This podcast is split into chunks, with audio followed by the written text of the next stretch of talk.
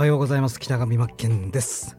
今日はですね世の中の原理原則まあ法則とかいろいろありますよね。パレートノスとか法則とかパーキンソンの法則とか急がば回れの法則とかまあ様々な法則、まあ、コンビニとかにも本が売ってると思うんですけどもまあ、その中でパレパレットの法則って結構僕大事にしていて、まあ、本も読んだりするんですけども自分の商売ビジネスにおいてもこのパレートの法則が働くと。でこれにも本質というものがあって今日はそれについてお話ししたいなと思います、まあ、パレートの法則知ってる人は知っていると思うんですよね。8対2の法則。でじゃあ2割でしょ8割でしょって話じゃなくてこれをちょっと深掘りして考えていくと例えばですよ、えー、まあ教材を100人、えー、何かのコンテンツの教材を100人買った人がいるとします。で、えーまあ、学校のクラスとかのことを思い出してもらえれば分かりやすいかなと思うんですが100人教材買ったうち20人はまず全くやらない人すなわち落ちこぼれですよね20人まずでそのうち100人のうちですよ。今度60人。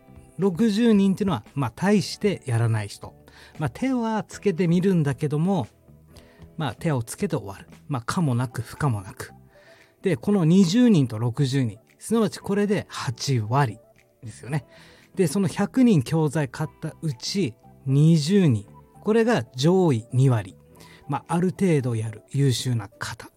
でこの2割っていうのは上位層にもいるし下層にもいるんだよってことを理解しなきゃいけないですね。ただ単純に8対2で分けるんじゃなくて上にも下にも2割というものが存在すると。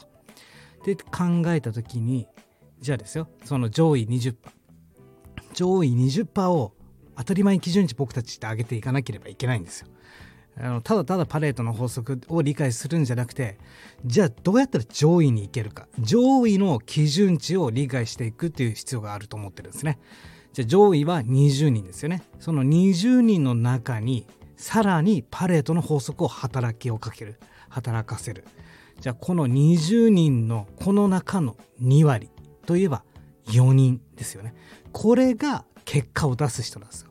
100人いて4人が結果を出す人すなわち100人のうち4人ですよね4%でよく95%の人がもうインターネットインターネットでビジネスやっても稼げないよっていうのがここに当てはまってくるってことなんですね。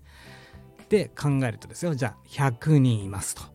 100人のうちじゃあ96人はライバルじゃないよってことを理解しなきゃいけないんですよ。ライバルにしちゃダメだよってことです。敵じゃないよってことです。100人いるうち96人、そこに基準を合わせちゃダメだよってことなんですね。だから4人に入るための基準、自分はこの100人のうち4人に入らなければいけないんだっていう当たり前基準値を上げて考えて結果を出しに行くっていうぐらいの気持ちを持っていかないと結果なんて出ませんよという3分ぐらいのラジオでした。今日も一日頑張りましょう。パレードの法則。